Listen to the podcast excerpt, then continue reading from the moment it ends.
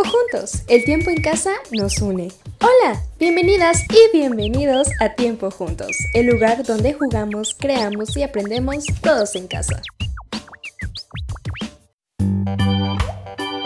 Un día nos dijeron que iban a cerrar las escuelas por varias semanas y que durante ese tiempo no podíamos salir de casa. Al día siguiente me asomé por la ventana y vi que la calle estaba vacía. Mi hermanita estaba triste y aburrida porque no podíamos salir a jugar. Además, me di cuenta de que los adultos en casa estaban preocupados y hablaban de una enfermedad muy contagiosa. Y sentí miedo. Mi mamá nos explicó algo que le contó el doctor. Es por el coronavirus, me dijo el doctor. Es un nuevo virus que apareció por primera vez hace algunos meses. ¿Corona qué? ¿Qué es un virus? Los virus son como una especie de bichos tan chiquitos que no los puedes ver, pero que si entran en tu cuerpo hace que te contagies y a veces que te enfermes. Las personas contagiadas llevan al virus adentro y al hablar expulsan esos bichitos al aire.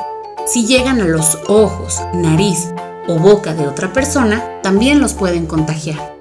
Hay muchos tipos de virus, pero los más comunes y contagiosos te pueden enfermar de gripa, que es cuando te puede dar tos, calentura, dolor de garganta o algún otro síntoma y entonces te sientes mal.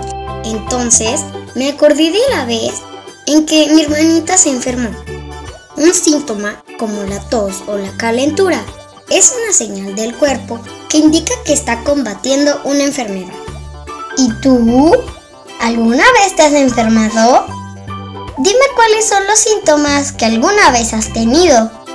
Dolor de cabeza, calentura, tos, dolor de garganta, nariz tapada, malestar, ojos llorosos o... ¿Has tenido otros síntomas? Dime cuáles. ¿Te acuerdas cuántos días te tardaste en recuperarte? Dime cuánto tardaste en volver a estar bien. Un día, dos o tres días, entre cuatro y seis días, siete o más.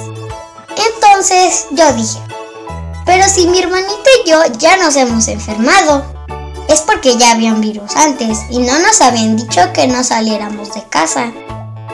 Mi mamá me explicó que este virus es nuevo y la enfermedad que causa es muy fuerte para los abuelitos porque hace que les cueste trabajo respirar. En algunos casos los pone tan graves que se tienen que ir al hospital. También es grave para personas que ya tienen otras enfermedades, como una que se llama diabetes.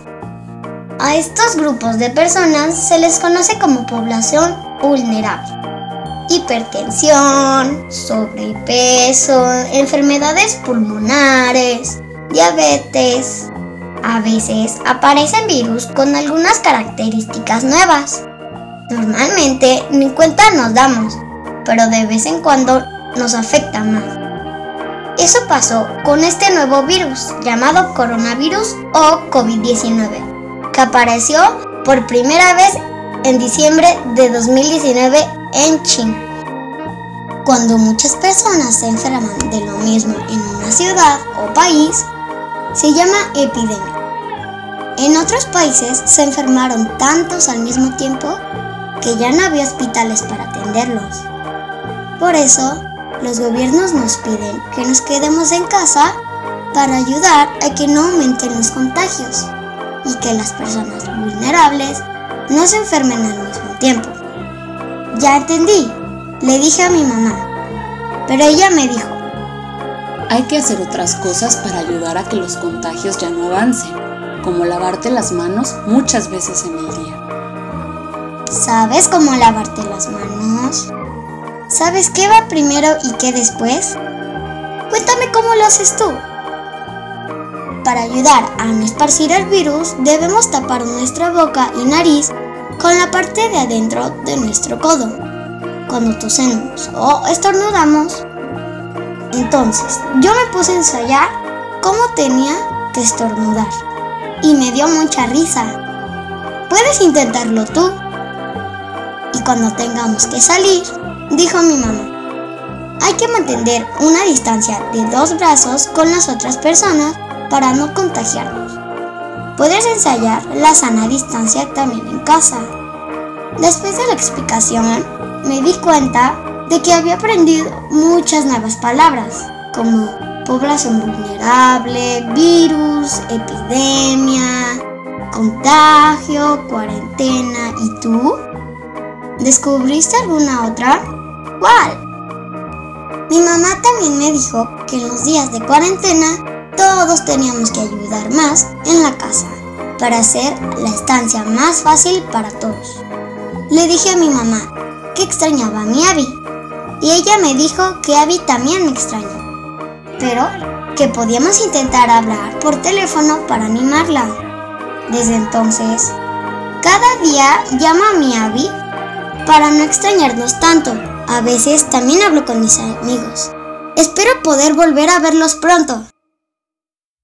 Esta es una obra original de Pixelatl. Para mayor información, escribir a info.pixelatl.com.